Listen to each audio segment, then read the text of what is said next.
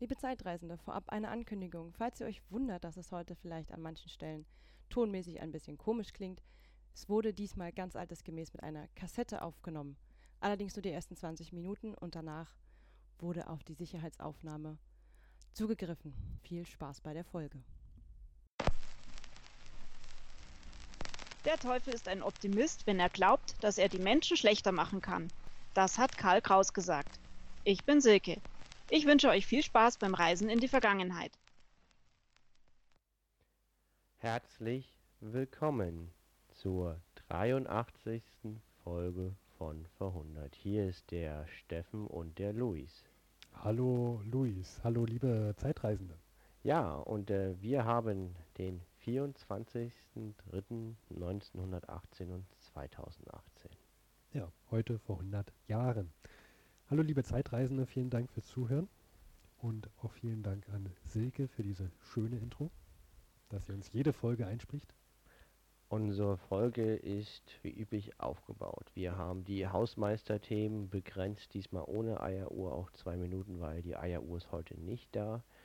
Danach reden wir über die Themen aus der Zeit von vor 100 Jahren plus den Totholzteil. Ich habe wieder Ja. Harry mitgebracht und Ich habe zum letzten Mal Last Post mitgebracht. genau, und dann würde ich sagen, Hausmeisterthemen. Steffen, wo sind wir? Wir sind heute bei dir, Luis. Letztes Mal haben wir bei mir aufgenommen. Dadurch, dass wir jetzt so weit auseinander wohnen, haben wir gesagt, wir wechseln uns jetzt ab. Alle zwei Wochen kommt der eine zum anderen. Und wir haben heute eine besondere, eine sehr besondere Aufnahmesituation, liebe Zeitreisende. Denn der Luis ähm, hat sich vor circa zwei Jahren ein Aufnahmegerät gekauft, was wir heute zum ersten Mal einsetzen. Und ihr fragt euch jetzt wahrscheinlich, warum so lange warten? Ja, Luis, erklär doch mal, was ist das da, was, was da vor deinen Augen glänzt? Ja, das ist ein Walkman. Ich klappe mal zu, auf, zu, auf. Ja, das die, können die Zeitreisenden jetzt super sehen, wie du das auf- und zuklappst. Genau, Es ist ein, nicht nur irgendein Walkman, sondern ein Profi-Walkman. Genau, ein Professional Walkman WM D6C. Das haben früher Journalisten und Radioreporter genommen, um draußen Aufnahmen zu tätigen. Also die Podcaster vor 30 Jahren sind mit so einem Ding rumgelaufen, mit einer Kassette drin und haben Töne aufgenommen. Was, was äh, meinst du mit früher ungefähr? Also das Ding wurde zum ersten Mal Anfang der 80er Jahre, meine ich, hergestellt und wurde relativ lange hergestellt, weil das ist der Goldstandard, somit der beste Walkman, der, glaube ich, produziert wurde, was zur Tonqualität angeht. Also, Und- liebe Zeitreisende, ihr hört Audioqualität aus dem Walkman, die wir dann digitalisiert haben. Richtig, also wir gehen analog. Wir reden nicht nur über alte Zeiten, sondern wir nehmen auch analog auf. Ähm, wir müssen gucken, ob das alles funktioniert. Das ist jetzt erstmal ein Experiment. Also ich werde das dann die Kassette in meinen Rechner digitalisieren und das werden wir in unseren Feed packen. Und ich bin mal gespannt, ob das irgendwie anders klingt. Gebt uns doch gerne Feedback, ob die Idee lustig ist, ob euch das scheißegal ist, ob das besser klingt, ob ihr sagt, sag mal, das klingt ja total doof, bitte hört damit auf, das ist eine ganz schlechte Idee. Ich mach's ganz ehrlich, weil ich es kann. Steffen hat Gott sei Dank Geduld und lässt mich hier mit meinen Krempel rumhantieren und wir Ja. sind gespannt. Ich war ja, ich, ich wusste ja einiges nicht über die ganzen Walkman-Sachen, auf die du da Wert legst. Zum, an, zum einen meintest du, du hast eine Kassette da extra gekauft, eine ganz besondere. Ja, und zwar eine, es gibt, glaube ich, vier Standardtypen bei Kassetten. Ich will nicht in Detail gehen. Das Beste ist Metall, Metal. Und natürlich, was hast du gekauft? Metall, eine Metallkassette. Ist Ja. so eins der wenigen Geräte, die portabel auf Metallkassetten aufnehmen können. Da braucht man so eine Geräte für, die haben den besten Klang. Und äh, die gibt es auch nicht mehr. Die kann man gebraucht kaufen, ist auch, auch sehr schwierig bei Ebay. Und es gibt irgendwie in England einen Shop, da kann man für 20 Euro das Stück noch äh, so ein Ding erwerben. Eine Leerkassette mit einem metallmagnetischen Spulband. Also wer Luis etwas Gutes tun möchte, kauft eine Metallkassette. Ja, jetzt habe ich erstmal drei. Das reicht erstmal so für den Podcast-Zweck. Ähm, ist so eine Verrücktheit von mir, die etwas, also ich wurde auch schon mit den Kassetten als Dr. Seltsam bezeichnet. Ist halt so. Mir macht das Spaß. Ja, also als richtiger, ordentlicher Zeitreisender muss man natürlich auch auf alte Medien umsteigen können. Ja, ich saß halt auch mit dem Zug und dicken Kopfhörern, also mit, dick, mit dem Ding und dicken Kopfhörern im Zug und habe Harry Graf Kessler gelesen. Mhm. Ähm, ja. Ähm, Du, also du, mit anderen Worten, die anderen Plätze um dich herum waren frei. weiß ich nicht. Äh, mehr Hipster geht nicht. Ja. Äh, dann haben wir noch äh, ein, ein sehr, sehr langes und erfreuliches Kommentar von Peter aus Estland. Wir haben Hörer aus Estland. Ja, Peter sei gegrüßt. Als allererstes möchte ich sagen, vielen Dank für diesen höflichen Ton. Das meine ich ernst. Ich, ich fange mal an. Ähm, ich bin vor rund zwei Jahren auf euren Podcast gestoßen und habe mittlerweile alle mit Vergnügen nachgehört. Sehr positiv finde ich, dass ihr den Teil mit den fiktiven Journalisten eingestellt habt. Ja, da kann man auch nichts anderes zu sagen als ja. Finden wir mittlerweile auch. Danke. Allerdings fühle ich mich heute genötigt, eine Korrektur anzubringen. Ich habe in der Folge am 24. 24.02. den Hinweis auf die Staatsgründung Estlands vermisst. Da ich in Estland wohne, kommt man natürlich nicht um die 100-Jahr-Feier rum. Und da die Ausgabe Ostfunk gerade an diesem Tag rauskam, war ich mir eigentlich sicher, dass bei euch auf die Unabhängigkeitserklärung Estland eingegangen wird. Zu meinem Erstaunen musste ich aber wahrnehmen, dass ihr das doch erwähnt, und zwar nämlich mit dem 28. Februar. Und das geht dann noch weiter. Wir wollen jetzt nicht alles vorlesen. Ähm, Ist aber als Kommentar zur letzten Mhm. Folge für alle einsehbar. Sehr, sehr lang, in einem sehr schönen Deutsch, wohl formulierter Beitrag, wo er uns erklärt, was wir sozusagen nicht korrekt dargestellt ich haben. möchte nochmal erwähnen, ich finde den Ton wirklich sehr gut. Ich ähm, würde mir wünschen, mehr Kommentare in diesem Ton zu bekommen. Ähm, wir hatten ja auch negative Erfahrungen. Und ähm, ja, Luis, wir müssen ja da was richtigstellen. Ne? Wir haben nochmal nach, besser gesagt, du hast nochmal nachrecherchiert. Und ich möchte Peter auch recht geben, ja, wir haben uns um vier Tage vertan. 24.02. ist das offizielle Unabhängigkeitsdatum von Estland. Ja. Ich entschuldige mich im Namen des Podcasts an alle Hörer aus Estland. Und ich, ich finde, wir sollten aufgrund dessen jetzt nochmal ähm, Estland alles Gute nachträglich wünschen. Herzlichen Glückwunsch zur Herzlichen Glückwunsch Unabhängigkeit. Zum, zur Unabhängigkeit 100 Jahre unabhängiges Estland. Dab, da, da, dab, dab, dab. Dann sagt er auch noch, dass wir es vereinfacht, zu vereinfacht dargestellt haben. Wir haben ja die Aussage getätigt, Brest-Litovsk ermöglichte die Gründung Estland, weil Deutschland wollte einen Satellitenstaaten aufbauen zwischen Mhm. Deutschland und Russland. Das ist viel zu vereinfacht. Die Wahrheit ist viel komplexer und Peter weist korrekt darauf hin, dass das Entscheidende die Oktoberrevolution war und die Degeneration der Großstaaten im Zuge des Ersten Weltkrieges, dieses Machtvakuum hat es erst ermöglicht, Estland zu gründen. Und das estnische Volk wollte schon seit langem Unabhängigkeit werden. Und erst der Abzug der russischen Truppen er- ermöglichte sozusagen diese Unabhängigkeit, die durch einen sehr langen Freiheitskrieg ähm, sozusagen erkämpft werden musste, unabhängig von deutschen oder russischen Zielen. Ja, das haben wir uns zu einfach gemacht. Genau, Estland wollte schon immer für sich selber stehen. Ich würde jetzt auch aufhören, nicht das noch mehr. Nicht, dass wir noch mehr äh, falsche Dinge erzählen. genau, weil Estland Ich ist erinnere mich da an Fritz Haber. jedenfalls. Ähm, ich habe mich dann auch geärgert, weil das mit den vier Tagen, das ist wirklich falsch. Und ähm, ich bedanke mich nochmal bei dir, Peter. Da habe ich jetzt auch für mich sehr viel dazugelernt und äh, gern noch mehr Kommentare. Das ist sehr angenehm. Ähm, genau. Also, vielen Dank, lieber Peter. Vielen Dank auch für diesen Ton. Und ähm, wenn ihr auch mal etwas zu berichtigen habt, dann immer gerne Kommentare schreiben oder Mails an info etwa 100 ähm, oder ruft uns an auf, unserer, auf unserem Anrufbeantworter unter der 030 814 55339. So viel musste jetzt noch sein. Dann kommen wir jetzt zu den Themen von vor 100.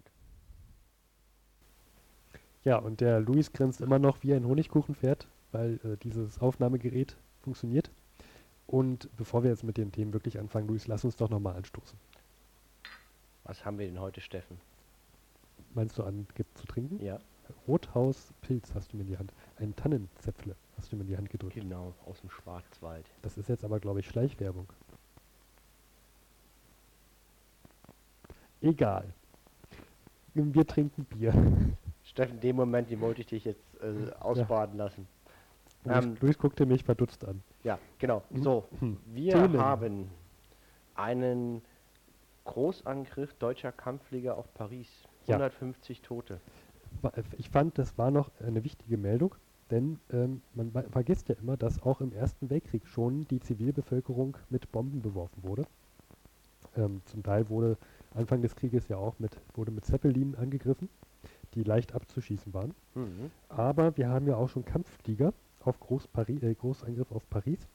Und wenige Tage später äh, gibt es ein anderes Ereignis, nämlich gestern vor 100 Jahren wurde Paris wieder angegriffen, aber allerdings nicht von ähm, Flugzeugen aus. Ähm, es, gab, es begab sich folgendes Ereignis, dass Paris pro Viertelstunde mindestens einmal getroffen wurde von einem Geschoss und die Pariser Bevölkerung ging zunächst davon aus, dass es sich hierbei auch wieder um einen Fliegerangriff handeln müsste, Mhm. bis einige Experten sagten, Moment, das kann gar nicht sein. Die Flugbahn, die ist so schräg, das muss irgendwie Granatenbeschuss sein. Und das konnte man sich gar nicht vorstellen, weil man keine Meldungen hat, dass aus der unmittelbaren Umgebung ein deutsches Geschütz feuern könnte Mhm. bis dann später sich herausstellte, dass ähm, Deutsche mit einem neuen Ferngeschütz Paris beschossen haben, was 120 Kilometer entfernt war. Wahnsinn, das ist auch eine Ingenieursleistung, weil das Geschütz wurde irgendwann zerstört und so, so nie wieder nachgebaut, die einmalig ist. Das ist ein 21 Zentimeter Ferngeschoss gewesen. Also ich, ich, kam, ich kam zunächst mal gar nicht drauf klar. 120 Kilometer Entfernung. Überlege dir, wirf mal einen Ball ein paar Meter und das ist schon anstrengend. Und ähm, 120 Kilometer was Mhm. da für eine Kraft dahinter steckt. Und dieses Geschoss, das wurde von, von Krupp hergestellt und ähm, weil äh, der damalige Gustav Krupp von Bohlen und Halbach eine Tochter hatte namens Bertha, Mhm. nannte man dieses Geschoss Dicke Bertha. Ähm, jetzt gibt es vielleicht wieder Aufschreie in der Hörerschaft. Dicke Bertha wurde auch am Anfang des Ersten Weltkrieges auch schon ein anderes Geschoss, also ein anderes Geschoss wurde auch schon Dicke Bertha genannt. So mehrere. Und im Mhm. Zweiten Weltkrieg auch. Genau, aber das hier wurde unter anderem auch Dicke Bertha genannt. Oder auch Paris-Geschütz bei Wikipedia, Mhm. wenn man das mal suchen möchte oder bei Google. Ja, da gibt es auch einige Bilder. Ich weiß es nicht, ob bei Wikipedia, aber das ist eigentlich wirklich ein riesengroßes Geschoss. Geschoss. Ja. Ähm, Die- Wahnsinn. Die, die, die äh, Kugeln, die fliegen in die Stratosphäre in 40 Kilometer Höhe. Also fast in den Weltraum Wahnsinn, rein. Das ja. ist völliger Wahnsinn. Die hatten auch ein Problem, das zu testen und mussten das dann auf die Nordsee sozusagen zielen, weil sie einfach nicht genug Platz hatten, das. Ding zu testen. Ja, muss man sich mal vorstellen, ne, dass du keinen Platz hast, ein Geschoss zu testen, weil es einfach zu, eine zu große Reichweite hat.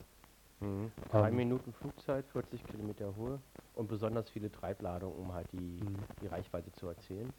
Und wie gesagt, Paris von morgen an bis abends jede Viertelstunde einmal ein Geschoss ab, abbekommen.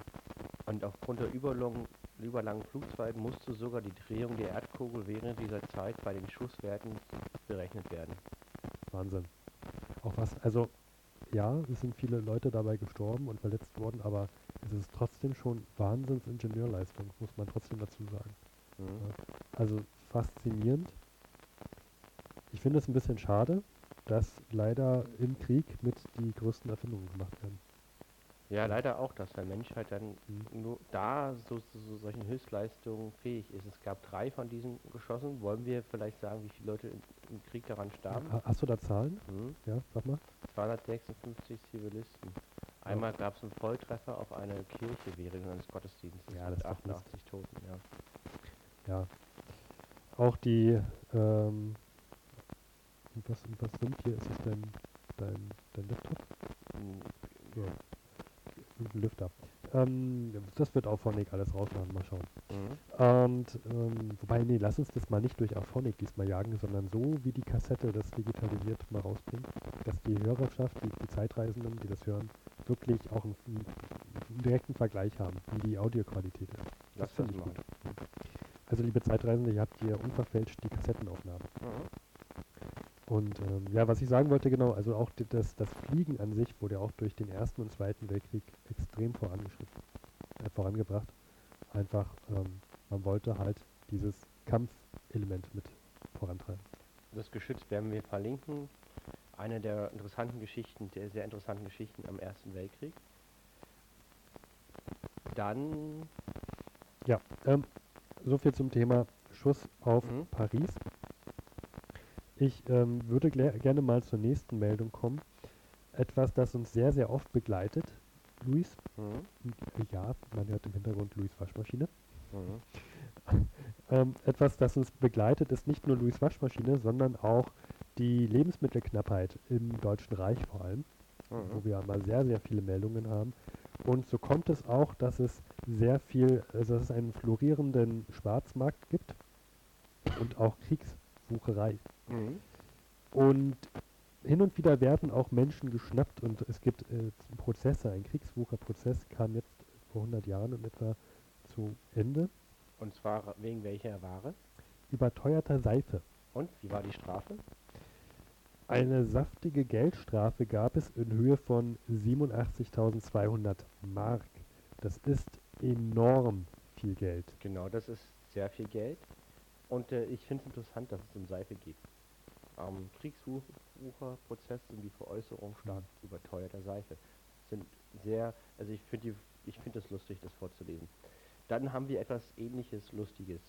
Äh, ja. Und aber gleichzeitig Trauriges. Und zwar, äh, das Deutsche Reich beschlagnahmt eine besondere Ware. Und zwar, diese Ware muss man über ein Kilogramm in seinem Besitz haben und dann muss man das melden. Und man darf es auch nicht verkaufen, sondern nur mit Genehmigung. Und wenn man das meldet, über ein Kilo, kann das sein, dass der Staat das sozusagen beschlagnahmt. Ich möchte sagen, dass mir diese Ware langsam ausgeht. Seit Jahren. Genau, man sieht es auch. äh, ich werde da auch noch hinkommen. Und äh, die, diese Ware sind Menschenhaare. Menschenhaare. Also wer mehr als ein Kilogramm Haare im Besitz hat, der muss das melden. Es gibt Sondergenehmigungen. Mhm. Dazu werden wir in der nächsten Folge auch was sagen. Das werde ich jetzt schon mal verraten. Da geht es nämlich um Ostern. Absolut. Ähm, wichtig ist auch für alle, die vorhaben, in die Vergangenheit zu reisen, ähm, guckt in den Wetterbericht, weil kann ja sein, dass es kälter und wärmer ist und ihr müsst euch richtig anziehen und B, habt nicht so viele Menschenhaare im Gepäck. Ja, das, Ja. Kann, das kann teuer werden. Auch Seife. Seid vorsichtig. Und dann, Steffen, du Hobbyastronom. Ja, eine schöne Meldung, finde ich. Wir müssen ja auch mal etwas Wissenschaft hier mit in diesen Podcast reinbringen. Mhm. Vor 100 Jahren und vier Tagen ähm, gab es eine neue Entdeckung, die verkündet wurde. Und zwar vom US-amerikanischen Astronomen Harlow Shapley. Und der hat den Abstand ähm, von der Sonne zum Zentrum des Milchstraßensystems gemessen und berechnete es auf 50.000 Lichtjahre. Lustigerweise steht das in dieser, also in dieser Meldung, die wir hier haben, die ist aus dem Chronikbuch, dass es heute angeblich etwa 30.000 Lichtjahre wären. Ähm, ich will jetzt gar nicht auf diese Zahlen eingehen. Ich finde ähm, noch was Interessantes zu sagen zu diesem Harlow Shapley. Um, und zwar hat, war das ein Vertreter der Big Galaxy Hypothese. Sagt dir das was? Nee, Das ist die Hypothese, wonach man ausgeht, dass die Milchstraße die einzige Galaxie im Universum sei. Die ähm, hat dieser Herr Shapley 1915, also auch vor 103 Jahren, formuliert. mhm. Und er ging davon aus, dass wirklich die Milchstraße die einzige Galaxie im Universum sei. Es gab eine Gegenhypothese, äh, nee, also besser gesagt die Antithese, ähm, dass halt die Milchstraße nur eine von vielen sei und die hat einen sehr witzigen Namen. Das ist die Weltinseltheorie. Ich finde, der Name ist Programm. Man geht halt davon aus, die, dass die Milchstraße nur eine von vielen sei, also Weltinseltheorie. Stimmt, ich musste gerade nachdenken. Ich hätte gedacht, das heißt sowas wie Blasentheorie oder sowas, aber Mhm. okay, Weltinseltheorie. Okay. Und ähm, das gab eine große Debatte davon und ähm, ja, also wer, wer sich mit Astronomie und Geschichte beschäftigt, der wird von der großen Debatte sicherlich mal gehört haben. Das war nämlich genau dieses, ähm, was wird wohl stimmen? Ist, ist, man, ist jetzt die Milchstraße die Galaxie oder gibt es ist nur eine von vielen? Und ähm, ja, genau. Äh, Hubble hat dazu auch noch sehr viel beigetragen. Dank äh, Hubble hat sich dann die Weltinseltheorie durchgesetzt. Wollte ich nochmal so mit erwähnen. Finde ich gut. Ähm, einfach, dass solche Sachen auch passieren. Und ähm, dann haben wir noch die größte Neuigkeit von dieser Folge, wobei wir die Details in die nächste Folge verlagern werden. Und zwar am 21.03. Schritten begann das entscheidende, begann die entscheidende militärische Aktion für dieses Jahr. Und zwar Die Frühjahrsoffensive. die Frühjahrsoffensive der Mittelmächte. Ach ja, der Mittelmächte müsste man noch dazu sagen. Es ist ja jetzt so, das haben wir ja beschrieben, dass im Osten Truppen frei werden durch den Frieden von Brest-Litovsk. Ja. Die wohnen ähm, nicht alle, aber ein der, der beste, es wurde ein kleinerer Teil, also ein, aber die gesunden, starken und die schweren Waffen und alles wertvolle und mobile wurde in den Westen transferiert und jetzt beginnt die Offensive, die, die aus Sicht der Mittelmächte die Entscheidung zwingen muss, bevor die Amerikaner zu stark werden. Und äh, das wissen auch sowohl die Alliierten als auch die Mittelmächte. Darüber macht sich keine Illusion. Da werden wir auch im, werde ich auch im Harry K. Kessler Teil noch was zu sagen. Und ähm, da wird noch viel passieren. Die Frühjahrsoffensive geht eine Weile. Da werden wir euch jetzt nächstes, jede Folge fleißig Updates zu geben. Und es ist einfach spannend. Und das ist sozusagen jetzt der Siedepunkt des großen Weltkriegs. Ähm, die Franzosen beginnen auch schon Leute aus Verdun zu evakuieren. Verdun wird vorsorglich evakuiert. Das heißt, die Franzosen nehmen das ernst und die, die verstehen die Wichtigkeit dieser Offensive offensichtlich. Und die scheinen Eindruck zu machen, weil sonst würde man nicht anfangen zu evakuieren. Ja. Ich meine, gut, du musst dir halt vorstellen, ähm, die Verdun-Offensiven in der Vergangenheit waren ja schon grausam. Und wenn jetzt die Mittelmächte auch noch extra Truppen aus dem Osten abziehen können, nach in den Westen, dann kann man sich vorstellen, dass es vielleicht sogar noch schlimmer wird und noch heftiger. Absolut. Und wenn die dann noch so eine Geschütze haben, die 120 Kilometer weit schießen können, na dann aber Also gute Nacht. das macht Eindruck. Eindruck, muss Ja. man ganz ehrlich sagen. Ja, Du redest darüber im Harry Graf Kessler Teil nochmal, ne? absolut. Wollen wir dann schon in den Totholz Teil oder hast du noch etwas? Nee, Totholz ist gut. Ja, und äh, wir sind im Totholzteil und äh, wir haben zwei Bücher mitgebracht, den Harry Graf Kessler und zum letzten Mal dein Buch. Last Post von Max Arthur. Mit den Harry Graf Kessler meinst du seine Tagebücher? Genau. Von, ähm, von wann nochmal? Ähm, er hat geschrieben von 1880 bis 1937. Wir haben den sechsten Band von, glaube ich, neun. Der sechste Band hat irgendwie hier 950 Seiten äh, und geht und behandelt zwei Jahre aus seinem Leben. 1916 bis 1918 Ja. ist sozusagen ein- das Tagebuch von ihm nachgedruckt mit allen orthografischen Fehlern in vier Sprachen parallel. Der James Bond aus der Zeit von vor 100 Jahren, denn er ist in der Schweiz mit dem Auftrag, zwei Dinge zu verführen: Kulturpropaganda, das heißt Kulturpolitik, das Bild der Mittelmächte in dem neutralen Gebiet der Schweiz positiv erleuchten zu lassen, Mhm. plus äh, Friedensbedingungen über seine zahlreichen Netzwerkkontakte zu sondieren mit den Wespen oder mit den Alliierten. Und dafür reist du auch gerne mal und du, ähm, jede Folge sagst du immer, was er in den letzten zwei Wochen, seit der letzten Folge sozusagen vor 100 Jahren, in sein Tagebuch geschrieben hat. Und was hat er denn diesmal reingeschrieben? Ah, viel. Äh, diese zwei Wochen sind vor allen Dingen philosophische Überlegungen über die aktuelle Gesamtsituation.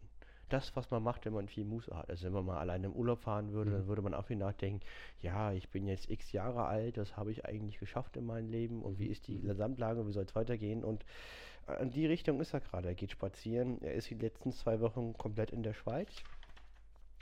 Und äh, er, er beschreibt gerade, was ihm vorgeht und wie er die Lage einschätzt. Und das ist äh, sehr, sehr interessant. Ja.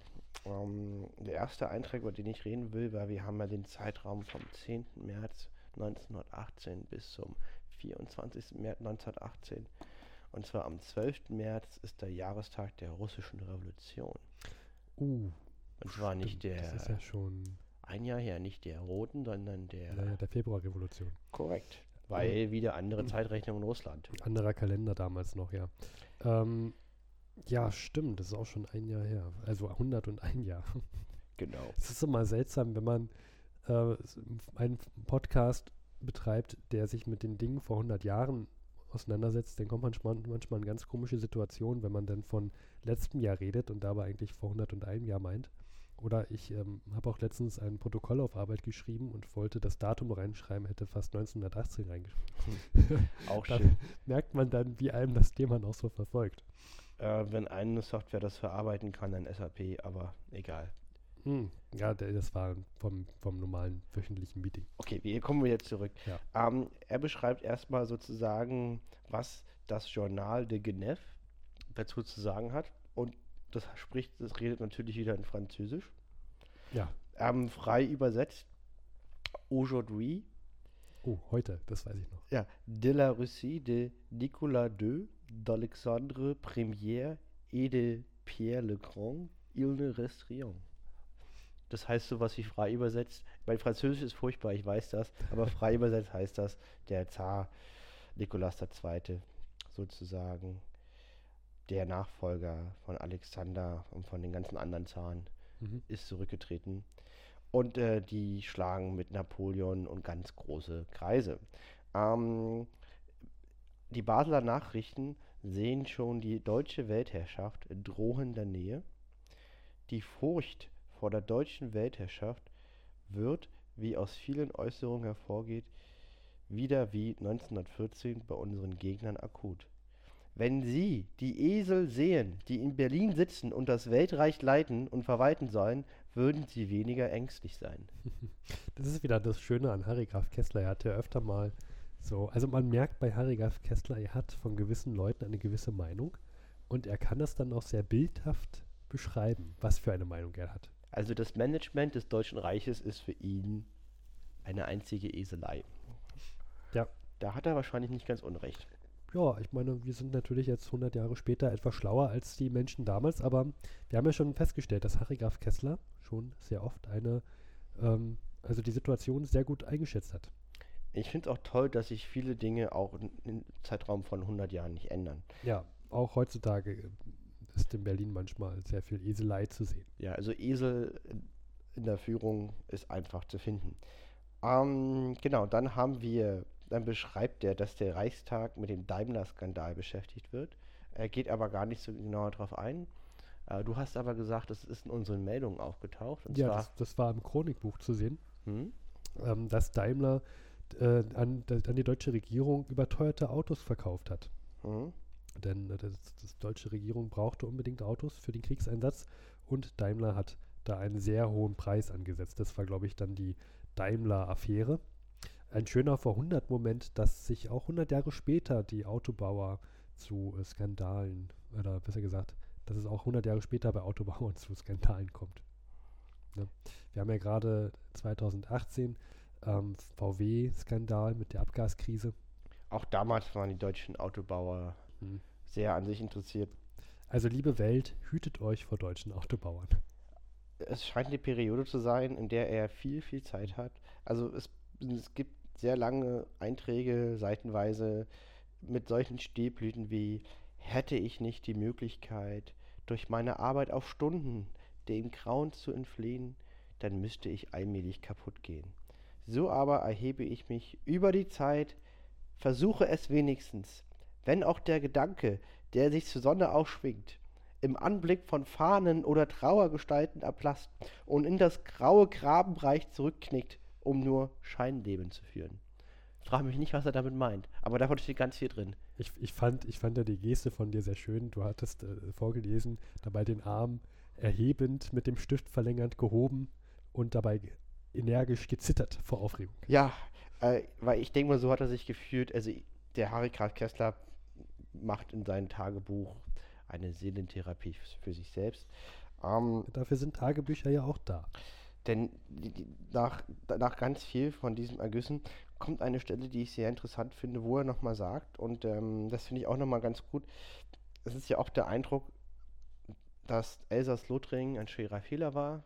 Deutsch-Französischer Krieg 1871, die deutsche Reichsgründung basiert auf die Gründung, auf die Niederlage Frankreichs Mhm. und die Einnahme von Elsass-Lothringen war der Zankapfel. Das haben die Franzosen den Deutschen nie verziehen, Mhm. ergo Erster Mhm. Weltkrieg. Er sagt auch nochmal, Äh, ähm, lieber Zeit, Zeitreisenden, äh, das ist nicht der Auslöser des Ersten Weltkriegs. Luis hat es jetzt gerade nur so Ich habe eine, gespielte mit. ich habe einen Eindruck zusammengefasst, Ja, der ja, entstehen genau. kann. Ich Danke, dass du es gesagt so hast. sagen. Richtig, das ist jetzt nicht Ja. und die, die Wahrheit. Er sagt nochmal eine, eine sehr interessante Sicht und zwar, Frankreich ist 1914 in den Krieg eingetreten, nicht wegen Elsass-Lothringen, obwohl dieses die Übel seines Chauvinismus war, sondern weil es mit Russland verbündet war und die Übermacht Deutschlands fürchtete. Ja, da, hm, Genau, dann, ähm, wie gesagt, das ist eine sehr introperspektivische Phase von ihm. hm, hm. Ähm, jetzt geht er in den Osten. Wie gesagt, er ist die ganze Zeit in Bern und der Schweiz, verbringt viel Zeit mit sich selber. Und zwar, er, er, er redet von der Ordnung, die Deutschland oder das Deutsche Reich vorhat, im Osten zu schaffen und Ach zieht herrje. Parallelen zum napoleonischen System. Ach Also, herrje. also wie immer keine, keine leichte Kost. Hm, Wie ähnlich die Ordnung, die wir im Osten schaffen, dem napoleonischen System ist, ist in die Augen springend. Kleine Ergänzung, napoleonisches System, damit meint er den Rheinbund unter anderem. Und Napoleon hat ja eigentlich ganz Europa minus England beherrscht und Russland. Und er hat überall mit seinen verwandten Monarchien aufgebaut. Und das waren sozusagen Satellitenstaaten, die nach seinen Willen Armeen zur Verfügung stellen mussten, um seine Zwecken zu dienen. Das ist das napoleonische System, was er meint. die auch noch wirtschaftlich verflochten waren. Ne? Genau. Jetzt sagt er halt, okay, und eigentlich haben wir genau das vor. Zitat. Heute wie damals ein System selbstständiger Schutzstaaten, die planetenartig um einen mächtigen Zentralstaat gravitieren sollen. Es fragt sich, ob wir solider bauen als Napoleon. Hm. Wollen wir einen Spoiler-Alert geben? Jetzt sagt er noch, man müsste das napoleonische Experiment und die Ursachen seines Scheiterns sehr genau untersuchen und vor Augen haben. Ich finde, der hat einen sehr klaren Blick und Mhm. das ist, der, der, da, da, der hätte mal, äh, der Typ sollte mal in Berlin irgendwas zu sagen haben und nicht irgend so ein Esel. Ja. Ich fand ja auch seine Ideen gut, dass, dass ähm, mit Elsass-Lothringen, dass das Deutsche Reich nicht Elsass-Lothringen zwingend behalten sollte, sondern man eher mal über ähm, dritte Lösung, also eine dritte Lösung nachdenken sollte. Also Mhm. die erste Lösung ist, das Deutsche Reich behält Elsass-Lothringen. Das zweite, die zweite Lösung ist, Frankreich behält El Elsass-Lothringen. Die dritte Lösung wäre eher ähm, Elsass-Lothringen, eigenständige Republik, aber mit ähm, Verflechtung zum Deutschen Reich. Das finde ich eine sehr interessante Lösungsmöglichkeit. Je- Jedenfalls ist alles konstruktiv. Also ich finde für jemanden, der sehr elitär ist, mit einem silbernen Löffel geboren ist und sich sehr viel mit Kunst beschäftigt, ich sag's äh, bewusst so, ist er doch sehr nüchtern und sehr realistisch in der Einschätzung der aktuellen Lage. Das ist eine interessante Kombination, die man so selten findet. Ja, ich glaube, man wird ihm auch nicht ohne Grund einfach diesen Posten gegeben haben, Mhm. sich damit zu beschäftigen. Er war ja eigentlich mitten im Ersten Weltkrieg und wurde dann ähm, abberufen für diese Aufgabe, die er jetzt nun macht. Mhm. Und äh, anfangs wollte er das ja auch nicht, ne, weil er befürchtete, dass man ihn sagt, er würde vor dem, vor dem Krieg wegrennen, vor den Gefechten auch. Ne? Kleine Ergänzung. Zitat. Es wird immer deutlicher, dass die Entente nicht um Elsass-Lothringen oder Belgien, sondern um Macht kämpfte, um die Weltherrschaft England, die ein machtvolles Deutschland neben sich nicht dulden wolle. Ja, dem ist auch nichts hinzuzufügen. Ja. Geht um Macht. Ähm, dann war er bei Italienern zum Essen. Und die haben äh, sehr skurrile Theorien zum Besten gegeben. Und zwar, dass jetzt Japan doch aus dem Osten Russland erobern würde, um die Zarenherrschaft wieder zu errichten. Japan. Japan. Gut, Japan vor 100 Jahren war auch nicht ganz ohne. Die, ich, Waren- jetzt musste mich mal auf, äh, muss mal, äh, ich, ich meine, dass sie vor 100 Jahren auch schon, ähm, Die waren sehr modern, Ja. sehr, in, sehr gut organisiert und sehr, sehr weit eigentlich und hatten eine moderne Marine. Die haben die russische Marine 1905 in der Sch- Seeschlacht im Pazifik geschlagen, unter anderem. genau. Und da gab es auch, ähm, weil man eigentlich, weil, weil die Russen damals davon ausgingen, dass es hier auch eine schnelle, ein schneller Sieg gegen Ja. Japan wird, 1905, ähm, aber man vernichtend geschlagen wurde, da gab es auch heftige Unruhen und starke Kritik am Zaren. Genau. Ähm, genau. Jedenfalls, um es abzukürzen, Mhm. äh, er sagt, er kann das gar nicht nachvollziehen. Warum sollen die Japaner Millionen von Menschen und Geldsummen opfern, um ein Russland wieder aufzubauen? Ja. Das interessiert die doch nicht. Das, das glaube ich jetzt auch nicht. Ähm, ja, aber das war aber auch ganz interessant, wie halt sozusagen da der, die Lage eingeschätzt wird. Also sehr, sehr skurril. Nur heute ist es immer wieder einfach, die Glaskugel Ja. Haben wir ja. Wir können ja einfach zurückgucken. Genau. Ja. Aber interessant, vor 100 Jahren hatten die Menschen Angst vor dem Japaner, der kommt. Und dann ist sehr interessant, wir haben jetzt immer nur die, Mel die Meinung der Mittelmächte über den Brief von Presley Toss. Mhm. Er spricht über die Erklärung der Entente aus London zum russischen Frieden. Mhm. Unter dem Namen des Friedens gegen die Völker Russlands verübten Attentäte. Diese Art Frieden kennen wir nicht, dürfen wir nicht kennen, denn unser Wille ist durch heldenmütiges Ausharren aufzuräumen mit der Raubpolitik und an ihrer Stelle die Herrschaft eines auf geordneten Rechtsverhältnissen beruhenden, dauernden Friedes zu setzen. Bedeutet, ich wiederhole nochmal, aufräumen mit der Raubpolitik und stattdessen geordnete Rechtsverhältnisse, der zu einem dauerhaften Frieden führt. Raubpolitik heißt. Imperialistische Machtpolitik. Mhm. Jetzt sagen wir nichts dazu. Wir werden sehen, ob sie es gemacht haben. Ah, das ist sozusagen dein Cliffhanger. Na, das ist an der Stelle. Und er sch schließt nochmal die Klammer zu den Mittelmächten. Ähm, und zwar in Hertlings letzter Rede wurde nochmal betont, also Hertling ist der aktuelle Reichskanzler im Deutschen Reich. Es gibt, es ist unmöglich zu verhandeln, aktuell. Es gibt keine Möglichkeit zu verhandeln. Das hat der Reichskanzler gerade eben gesagt. Und er meint, so erkennt man, dass der Kriegswille auf beiden Seiten wenigstens äußerlich jetzt wieder auf einen Höhepunkt angelangt ist. Mhm. Am 21. März sagt er nur lapidar, Beginn der Offensive. Ja, Der Frühjahrsoffensive, von der wir gerade gesprochen haben. genau. Jetzt kommen Haufen Berichte, welche Orte eingenommen wurden. Die sind auch mit Vorsicht zu genießen. Es ist halt die Frage, wie hoch die Qualität seiner Informationslage in der Ja. Schweiz ist. Wir, wir dürfen nicht vergessen, es handelt sich hierbei um ein Tagebuch, nicht Richtig. um Fakten. Dann ist nochmal interessant, äh, in Bern trifft er sich mit einer Marchesa Farinola. Die ist es mir leider nicht gelungen zu finden. Mhm. Ich finde immer nur Einträge aus seinem Tagebuch, wenn ich diese Dame google. Ähm, sie, ist, sie ist aus Rom zurückgekommen vor wenigen Wochen, war in St. Moritz und sie sagt, dass die Not in Italien erschreckend sei, weil Italien hat ja in der Offensive sozusagen kurz vorher richtig auf die Mütze bekommen von den Mittelmächten. Das war die Oktoberoffensive, da wurden die Italiener massiv zurückgedrängt. Ja, da hatten sie sogar Venedig probiert zu evakuieren, weil sie Angst hatten, dass Venedig eingenommen wird von den Mittelmächten. Und die Bruder wäre ein italienischer Offizier und der habe ihr gesagt, dass er über seine Leute keine Macht mehr habe. Und ähm, trotzdem würde Italien vorläufig weiterkämpfen, weil niemand wisse, wie sie Frieden machen sollten. Ja, ist auch eine interessante Einstellung. Ja.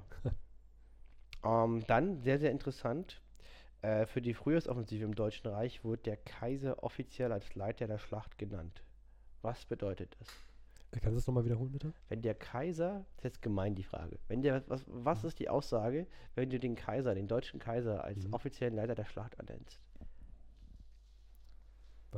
Naja, also eigentlich macht der Kaiser ja nichts. Er, Ja, das ist sowieso klar, der Ja. macht nichts, das ist nur Politik, aber welche, welche, welche Botschaft sendest du damit? er nimmt es jetzt in seine Hand. Das Ja. ist voll gemein. Jetzt, jetzt, Äh, nee, sag's, nee, sag's mal, Also, man, also, worauf willst du hinaus? okay, andere Frage, was würde bedeuten, der Kaiser leitet eine Schlacht und die verlieren? Naja, dann hat der Kaiser sozusagen, der ist unfähig. Richtig. Und Und dann die kann die deutsche, dann kann die oberste Heeresleitung übernehmen. Ja, also dann können die einpacken, Ja. sozusagen. Also das macht man nur, wenn man weiß, dass man gewinnt. Achso, meinst du? Oder- das? Hm, Dass, wenn man es verliert, es auch egal ist. Hm. Zwei Fälle. Ja, ja. Oder beides zusammen. Das ist die Aussage damit. Genau. Sagt es ja auch gibt, nochmal. auch, es gibt auch ein Bild von dem deutschen Kaiser, wie er in so einem ähm, Zugwaggon sitzt und ähm, man kann aus dem Fenster sehen, da ist das Schlachtfeld Hm, und der hat, er zeigt auf irgendwelche Karten und sowas. genau. Er berichtet auch von dem Beschuss. Nach Meldung aus Paris bombardieren wir seit gestern Morgen Paris aus einer Entfernung von 120 Kilometer. Hm. Alle Viertelstunde eine Granate. Diese wie aus einem Roman von Jules Verne oder Wells klingende Nachricht verblüfft das Publikum mehr als irgendwas seit Kriegsbeginn. Ah, ja. Also anscheinend doch eine sehr wichtige Nachricht, die wir da auch vorhin hatten. Und der, das nimmt ihn echt mit, weil er hat seine Jugend in Paris verbracht Oh ja. und beschreibt dann erstmal sehr, sehr sentimental seine Erinnerungen aus Paris. Er sagt, unser armes Haus, Laure, ihre alten Eltern, Odette, wie viel anderes, das mir lieb, ein Stück meines Lebens ist, das Zimmer, in dem mein Vater gestorben ist, das, in dem Wilnas Kinder geboren sind, in dem ich zum letzten Mal meine Mutter sah, so viele Zimmer, in denen ich als junger Mensch geliebt habe, und draußen das Grab meines Vaters, meiner Großeltern. Das Krieg, der Krieg, ist ein gestrenges Ding. Heute ist Palmsonntag. Also der ist, das nimmt mich total mit. Er geht spazieren hinter den Zollikofen im Hügelgelände bei Bern. Wo auch sonst. ja, also und bei Bern. Und ähm, dann beschreibt er, ich begegnete einem Strolch im Walde und hatte einen Augenblick das Gefühl, ich wäre ihm dankbar, wenn er mich berauben und ermorden wollte. Und doch war der Tag schön und ich genoss die laue, weiche Frühlingsluft, die ferne, gigantische Alpenkette, wie während, genau, Es klingt so ein wenig nach, äh, nach einem Roman, Die Leiden des jungen Wert Werthers. ja, doch sehr, es ist sehr sentimental. Sagte ich gerade Roman. Die, Sch- ich beende das jetzt. äh, Die Spannkraft und Fantasie Deutschlands, seine Überlegenheit wächst ins Dämonische. Und wie jeder Dämon sind auch wir zu unserer Dämonie von denen, die sie bedroht, gezwungen worden. Ihre volle Wucht und Bedeutung erhalten die zahlreichen deutschen Friedensbitten erst durch diese allmählich zugetretene dämonische Kraft, durch die Zerschmetterung Russlands und die ungeheure Organisation und Gewalt des Ansturms in Frankreich. Schreiben und reden können wie Harry Graf Kessler.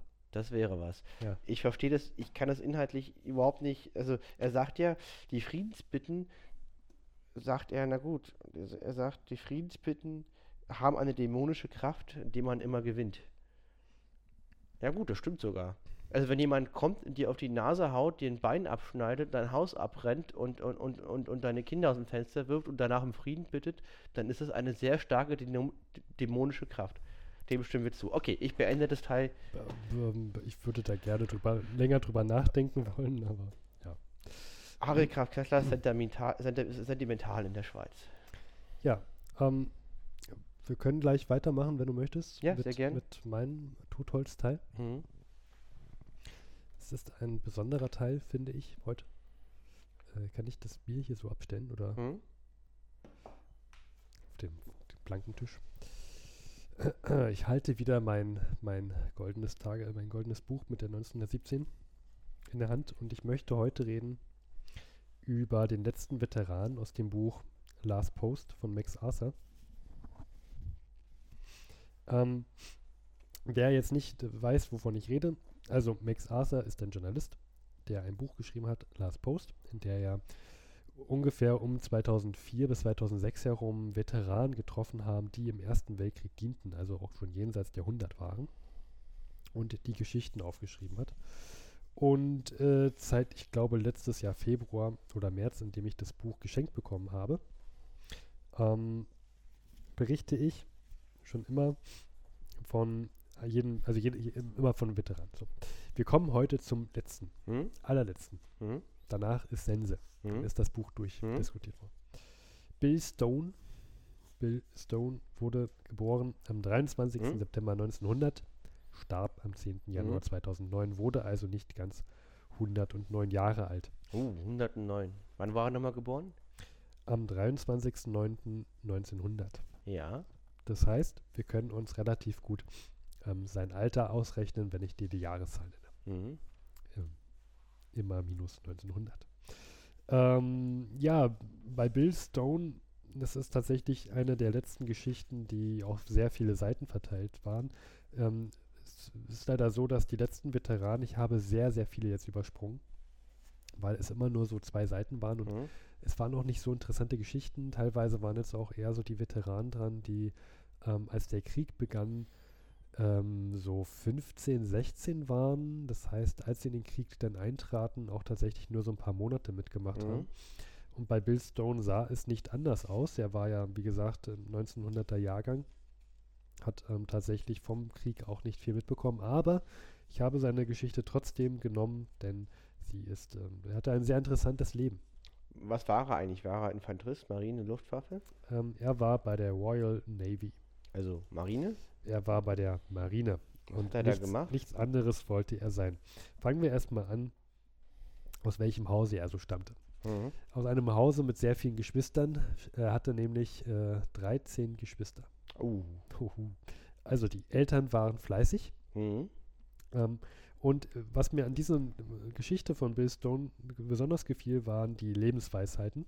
Vor allem sagte, dir, äh, sagte er zu dem Journalisten dann, er ist mittlerweile so alt, ich sag, ich sag dir eins oder ich erzähle Ihnen eins. Ich habe keinen einzigen Feind mehr auf der Welt. Ich habe sie alle überlebt. Keep going, that's my motto. so eine schöne Aussage. Ja. Vor allem so positiv. Ja. Haha, irgendwas bringt es ja trotzdem alt zu sein. Ich habe alle meine Feinde überlebt. Ich habe keinen einzigen Feind mehr auf der Welt. Ja, muss man auch erstmal schaffen. Auch sein Vater hatte einige Lebensweisheiten. Er beschrieb, dass sie ein, ein Land, äh, einen Hof hatten und dort auch Schweine hatten. Und sein Vater hatte, war über- fest davon überzeugt, immer zwei Schweine zu halten. Nicht eins, sondern genau zwei. Ähm, man soll immer zwei statt nur einem Schwein halten, denn sie werden gegenseitig gucken, wer von beiden am meisten essen kann und äh, so schneller fett werden. Okay. Also, liebe Zeitreisende, wenn ihr mal in eine Zeit kommt, in der ihr nur noch Schweine halten könnt, haltet euch nicht eins, sondern zwei Schweine. Ich finde immer, was ist besser als ein Schwein? Zwei Schweine. Schwein gehabt. Dann mit 15 Jahren, wir reden ja so von welchem Jahr? 1915. Ah, der Luis hat aufgepasst. Oder auch 1916, denn er wurde ja erst im September älter. Ja. Ah. Ähm, wollte er damals schon zur Navy gehen, denn jeder war gerade so in diesem, in diesem Rausch, sich, sich der Armee oder Navy anzuschließen. Mhm. Und er hat damals schon der Navy dienen wollen. Ähm, da er noch minderjährig war, musste sein Vater die Papiere ähm, unterschreiben. Er hat sich allerdings geweigert, denn er hatte schon drei Söhne im Krieg und fand, dass Ben Stone zu jung sei. Und da, da meint Ben Stone zu dem Journalisten auch, der ihn interviewt, hätte er sie unterschrieben und wäre er selbst in den Krieg gegangen, dann würde er heute wahrscheinlich nicht mehr hier sitzen. Also er ist wahrscheinlich ähm, auch seinem Vater dankbar gewesen, dass er das damals nicht unterschrieben hat. Gibt es eine Aussage, ob die Brüder es geschafft haben? Äh, gar nicht so. Also es, er sagt, manche Brüder, ähm, also erstmal zu dem Zeitpunkt hat er alle seine Geschwister überlebt. Mhm. Sind alle bereits verschieden. Und ähm, er sagt dann, dass einige seiner Brüder auch bei der Navy waren, auch ähm, sehr, sehr viele Jahre und nicht einen Kratzer abbekommen haben. Ob das jetzt die waren, die auch im Ersten Weltkrieg mit teilnahmen, weiß ich nicht, hat er nicht gesagt. Mhm. Ähm, ein Jahr später war er dann ungefähr 16 Jahre alt und er fuhr Wasserwagen auf den Straßen bei der Kingsbridge rum, um äh, Staubentwicklung zu Mhm. verhindern. Also ne, Straßenbau vor über 100 Jahren sah halt so aus, dass es sehr viel Staubaufwirbelung gab und man hat es halt verhindert, indem man sie äh, mit Wasser bestäubt Mhm. hat. Mhm. Und ähm, auch weitere Straßenbauarbeiten hat er dann da gemacht, bis eines Tages sein Vater ähm, ihn auf Arbeit besuchte Mhm. und ähm, Papiere in der Hand hielt und meinte, hier die Navy, ähm, es gibt jetzt hier Wehrpflicht, ähm, du musst zur Musterung gehen, ähm, geh da mal hin und Ben ist dann zur ähm, Musterung gefahren. Entschuldigung, ich muss mich noch korrigieren, nicht die Navy hat Wehrpflicht eingesetzt äh, und er hat, hat Wehrpflicht vorausgesetzt und gesagt, er soll sich jetzt mustern lassen, sondern die Arm Army, die Armee. Mhm. Und ähm, Ben hat, ist dann also zur Musterung gefahren und hat sich dann aber entschlossen, sich der Navy anzuschließen und nicht der Armee. Die Armee kann mich mal, hat er gesagt. Hat er jetzt nicht so genau beschrieben, aber es war so ungefähr Mhm. sein, sein Mhm. Ausdruck. Und die Armee hatte noch Stress gemacht und gefragt, hey, sag mal, äh, was ist denn jetzt nun? Mhm. Ähm, Mhm. wen, wen hast du dich jetzt angeschlossen und wie, wie kann es sein, dass du nicht zur Armee gehst? Und er hat gesagt, ey, ich bin bei der Navy, nicht bei euch. Findet Mhm. euch damit ab. So. Ja, also er war nicht so, nicht so gut zu sprechen auf die Armee, sondern wollte immer zur Navy. Und zwei Wochen vor seinem 18. Geburtstag wurde er dann auch eingezogen. Mhm.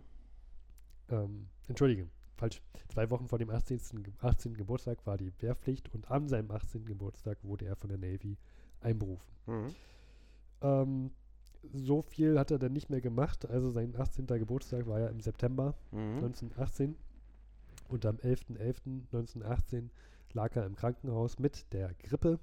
Und wir wissen alle, oder besser gesagt, das wird noch ein Spoiler-Alert, Achtung, dass zum Kriegsende die spanische Grippe kursierte. Und das war, ähm, man könnte sagen, es war eine Pandemie. Finde Mhm. ich, ja. War, Sehr- war schlimm. war Kommen wir noch sehr, drauf. Sehr schlimm. Kommen wir noch drauf zu.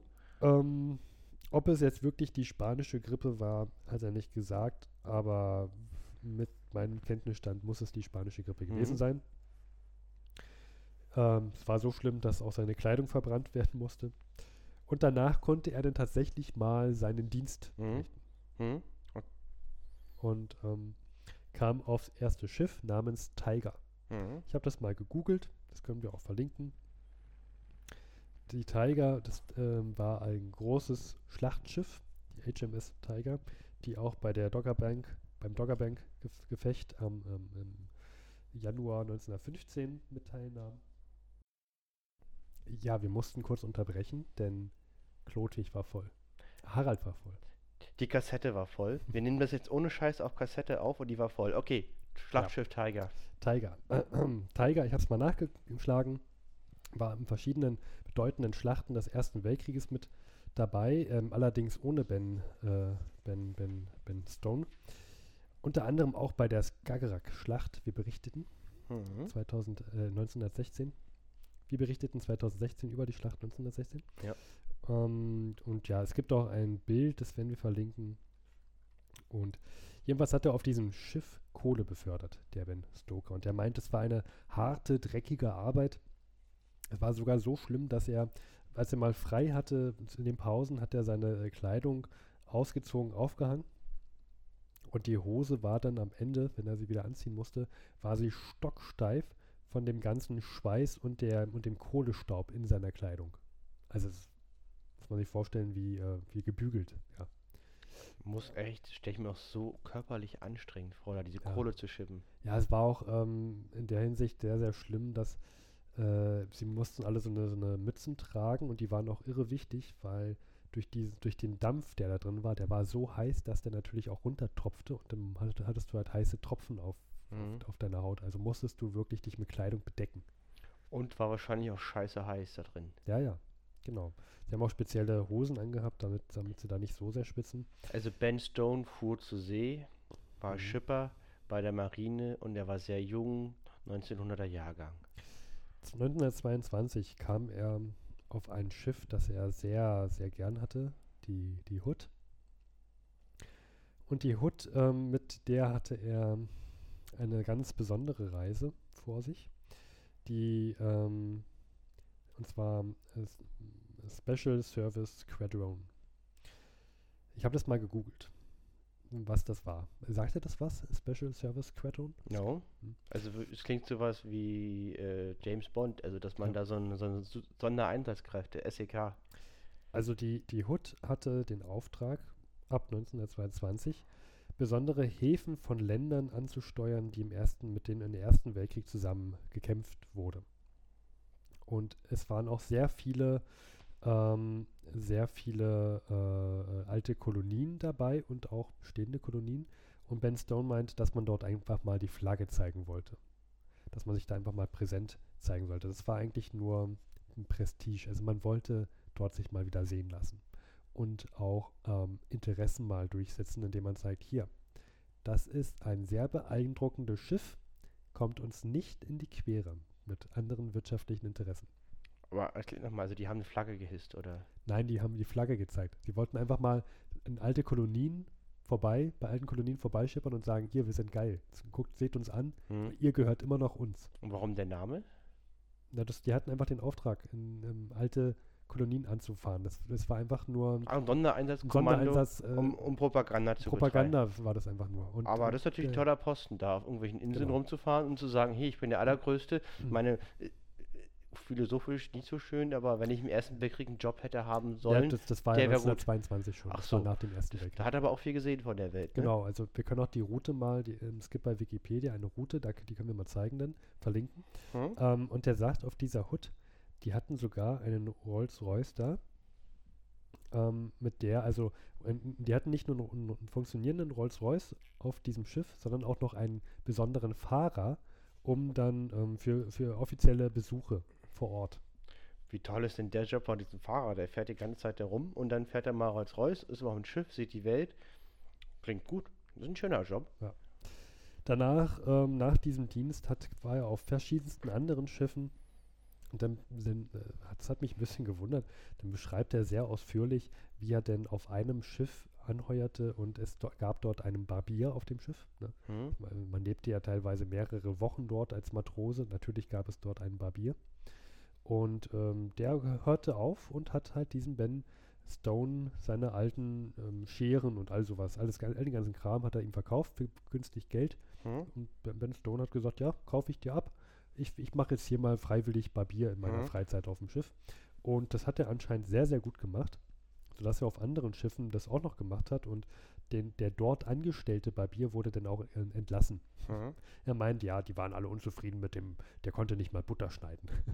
und das, so hat er das gemacht. Und er sagt, er hatte auch teilweise sehr ähm, bedeutende äh, Kundschaft unter dem ähm, Admiral, Admiral Evans und ähm, es, er sagt hier Major Franco. Ähm, und er sagt der Bruder von General Franco. Ich vermute, er meint den, also mit General Franco, den spanischen Diktator Franco. Richtig. Der hatte auch ähm, mindestens einen Bruder. Ich weiß jetzt nicht, ob das ein Major war. Ich habe es probiert nochmal zu suchen. Ähm, ich würde es nochmal nachtragen wollen für die nächste Folge. Ich würde mich damit noch etwas näher auseinandersetzen wollen.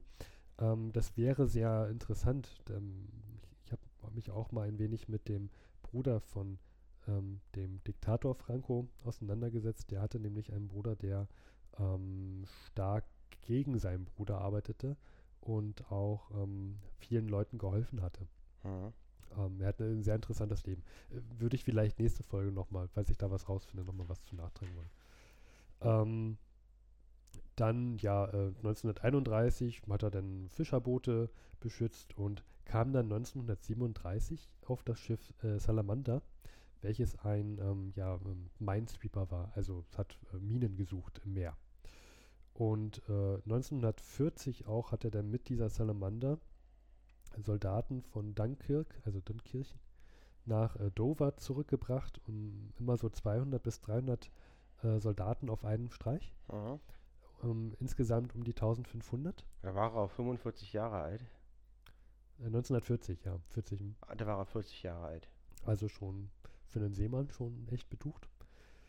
Und ähm, er meint, was ihm durch diese Zeit geholfen hat, das war anscheinend äh, äh, ziemlich einschneidige Erfahrungen für ihn, weil er auch sehr viel Leid gesehen hat.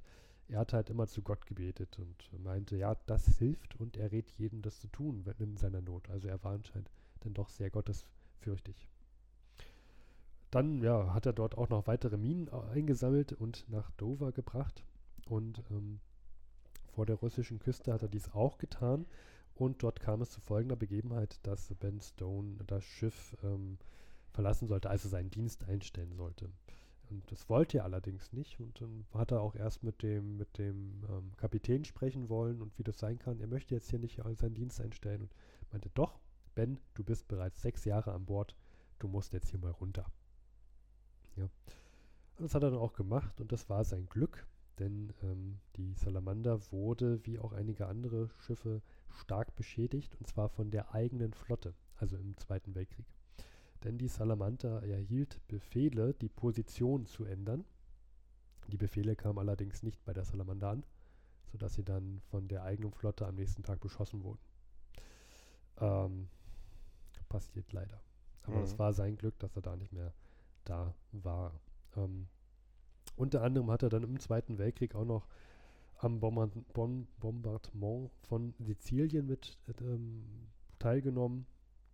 Ähm, und dann hat er danach im Dienste der Navy auch seine letzten Trips äh, vollführt. Und zwar war es so, dass sie nach ähm, Amerika wollten und auf dem Weg dahin von einem italienischen U-Boot torpediert wurden. Mhm.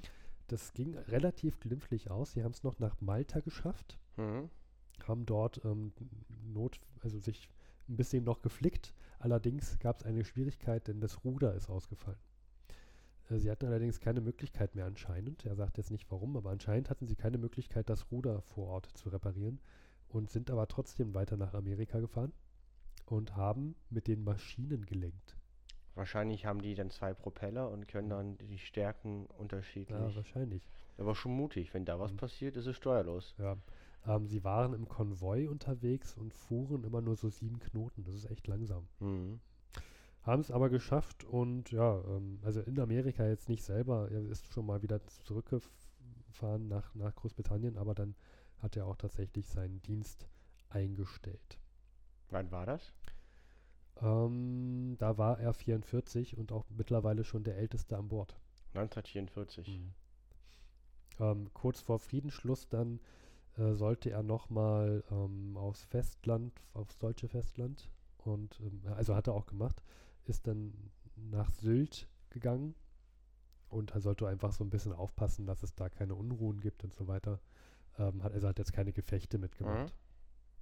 Und ja, dann 27 Jahre hat er Dienstzeit gehabt und die waren dann zu Ende. Äh, jetzt kommt also so jemand, der 27 Jahre bei der Navy war, kommt also wieder ins zivile Alter zurück. Ähm, er hat zwischendurch auch geheiratet und muss jetzt also einen Beruf finden. Luis, an, also du weißt jetzt auch ein bisschen was von Ben Stone. Was würdest du denn vermuten, was er vom Beruf her wurde? Ich meine, es ist ja nicht so einfach. Er war jetzt 45 Jahre alt, ist immer zur See gefahren, hat jetzt keinen IT-Abschluss oder sowas. Ja. Gut, und blödes Beispiel, zu der Zeit gerade. Ähm, er, du hast ja erzählt, dass er Barbier war. Ich denke mal, wird so einen Beruf gewählt haben. Entweder so eine Kneipe aufgemacht haben, Barbier. Er hat einen Friseurladen eröffnet. Das ist aber schon cool. Ja. Also- aber, also da muss ich sagen, der Typ ist mir regelrecht sympathisch. Zu sagen, ich bin jetzt hier der alte Seebär und ich mache einen Friseurladen auf. Ja, das ist das. Also er sollte eigentlich sollte er in so einem, in so einem Massenfriseurladen arbeiten und hat dann hat er, hat er auch zugesagt mündlich und ist dann aber dennoch einen Monat äh, irgendwie in die Ferien gefahren mit seiner Frau und seiner, ich glaube damals auch schon sein, seiner Tochter. Mhm. Und als er wiederkam, war die Stelle halt jemand anderen vergeben. Und sie sind halt dann durch die Stadt äh, spazieren gegangen und dann haben sie gesehen, dass dort ein Friseurladen verkauft wird, also ein Barbierladen. Und den hat er dann gekauft für 2000 Pfund. Und das war anscheinend auch lohnenswert und er hat sich auch von dem Geld, das er denn dort verdient hat, auch ein Haus gekauft und alles. Also war gut. Dann interessiert mich ja immer noch, wie so die Leute gelebt haben, gesundheitsmäßig und was sie so sagen, warum sie so wasch- denken, so alt geworden zu sein. Und er meint, er hat während seiner Militärzeit hat er geraucht wie ein Schlot. 20 bis 30 ähm, Zigaretten oder Zig Zigarillos am Tag. Das ist schon eine Menge. Das ist ordentlich, Kette das ist auch. Das ist, ist schon so Teerlunge. Ich weiß jetzt nicht genau, wann er mit diesem Journalisten gesprochen hat. Es muss um ungefähr 2006 rum gewesen sein. Da meinte er, dass er seit 40 Jahren nicht mehr raucht. Also wahrscheinlich so, als er so Ende 60 war, wird er wahrscheinlich aufgehört haben. Mhm. Ist jetzt nicht gerade wenig. Vor allem ist auch nicht gerade früh. Ich meine, klar, 40 Ja. Jahre nicht rauchen ist schon mal gut, aber ich meine, mit Ende 60 ist es ja für manche schon zu spät mit Ja, Rauchen. Ne? Ja, das ist, man, viele haben da nicht mehr ähm, so viel Zeit. Und ähm, er sagt, er hat so viel geraucht, da hat er dann noch eine lustige Geschichte erzählt. Und zwar hat er mit einem Matrosen zusammen ähm, zwei äh, Mädels mal kennengelernt und die wohnten in Buenos Aires und meinten, wenn ihr mal, Jungs, wenn ihr mal in der Nähe seid, kommt uns doch besuchen. Zwinker, zwinker. Und so kam es auch, dass sie irgendwann wieder mal in Buenos Aires waren und ähm, haben alles organisiert, wurden dann mit den von den Mädels abgeholt mit einem Auto und äh, ja, sind ins Auto eingestiegen. Das war so ein, so ein Auto ohne Dach. Saßen da hinten drin, haben sich von den Mädels fahren lassen und geraucht wie ein Schlot. Und auf einmal halten die Mädels an und äh, so richtig abrupt. Und äh, Ben fragte, wie, äh, was, denn jetzt los ist und was mit dem Auto passiert. Und die Mädels fra fragen, ähm, Jungs, ihr wisst schon, warum man diese Stadt, also warum sie Buenos Aires heißt. Schöne Luft. Schöne Luft. Buenos, gut, schön, und Aires, Luft. das ist, nennt man hier schöne Luft, weil es hier schöne Luft gibt. Also bitte einmal ausmachen hier. Ne? Und dann, ja, dann haben sie die, die Zigaretten ausgemacht. Dann scheinen die Damen gute Argumente, also dann, Ja, also ja, ne, da, Also okay, er hat jetzt nicht, jetzt nicht ausge, er hat jetzt nicht ausge, also gesagt, was danach so passierte, aber sie fuhren dann Weiter. nach Hause. also klang, also klingt so, als, äh, als wäre das jemanden, der nicht jede Anordnung befolgt. Genau, und dann gibt es einen großen Sprung. Äh, seine Frau ist relativ äh, spät gestorben. Ich, ich glaube, da muss sie auch schon um die 90 gewesen sein.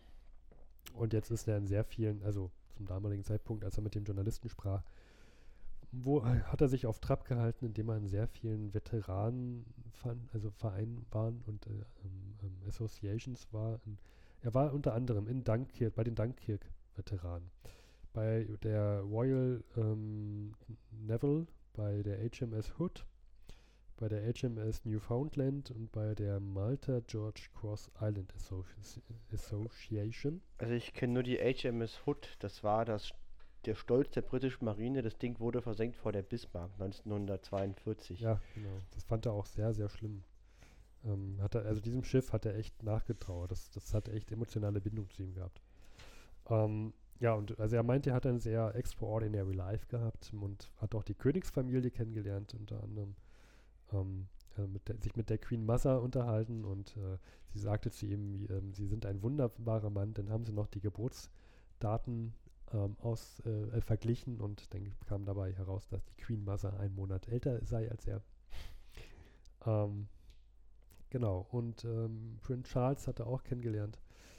Und das war der, äh, ja, das Leben von Ben Stone und auch der letzte Veteran. Und ich finde, der letzte Satz in diesem, von diesem Ben Stone ist auch gleichzeitig der letzte Satz des Buches.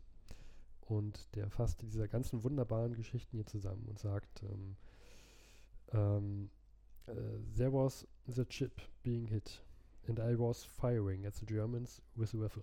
rifle. Um, they were coming down so bloody low and I survived it all. Das war Ben Stone und das war die letzte Geschichte aus Max Arthurs Last Post, The Final Word from Our First World War Soldier. Und ich finde, damit können wir das Thema auch beenden. Ich wollte hier nochmal ein bisschen Stille eintreten lassen, weil wir haben jetzt sehr viel mit diesem Buch, diesem Podcast gestaltet und äh, vielen, vielen Dank, Steffen, dass du Mhm. uns diese Schicksale näher gebracht hast. Also ich glaube, ähm, dieses Buch ist eines der Bücher in meinem Leben, die mich am meisten geprägt haben. Das kann ich jetzt schon sagen, obwohl ich, ich habe mich jetzt ein Jahr lang damit beschäftigt. Ja, Das ist ähm, ein erstaunlich gutes Buch und man lernt nochmal eine komplett neue Sicht auf diesen Ersten Weltkrieg. Man hat Geschichten gelesen, die man nicht hätte lesen wollen, aber die gelesen werden müssen. es ist ähm, wirklich, man lernt viel, es ist aber trotzdem nicht langweilig und Ja. man entwickelt eine persönliche Bindung zu diesem Ja, Menschen. ja. Und ähm, wie gesagt, danke Steffen, dass du das aus England mitgebracht hast. Wir werden es auch verlinken und äh, Mhm. bei Bedarf kann man sich ausleihen oder kaufen. Und äh, das war, es war eine sehr schöne Reise mit diesem Buch. Und äh, mal gucken, was jetzt noch kommt. Danke Steffen. Ja, ich werde gucken, was ich in meinem nächsten Totholz dann vorbringe.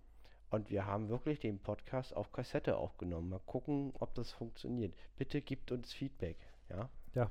Das würde uns freuen, ob das eine super Idee ist oder ob wir einfach nur bekloppt sind. Gut, ja, liebe Zeitreisende, also das war es, glaube ich, von dieser Folge von vor 100. Ähm, möchtest du noch deinen deinen Satz sagen, wie man am besten in die Zukunft reist? Ja, m, einfach warten.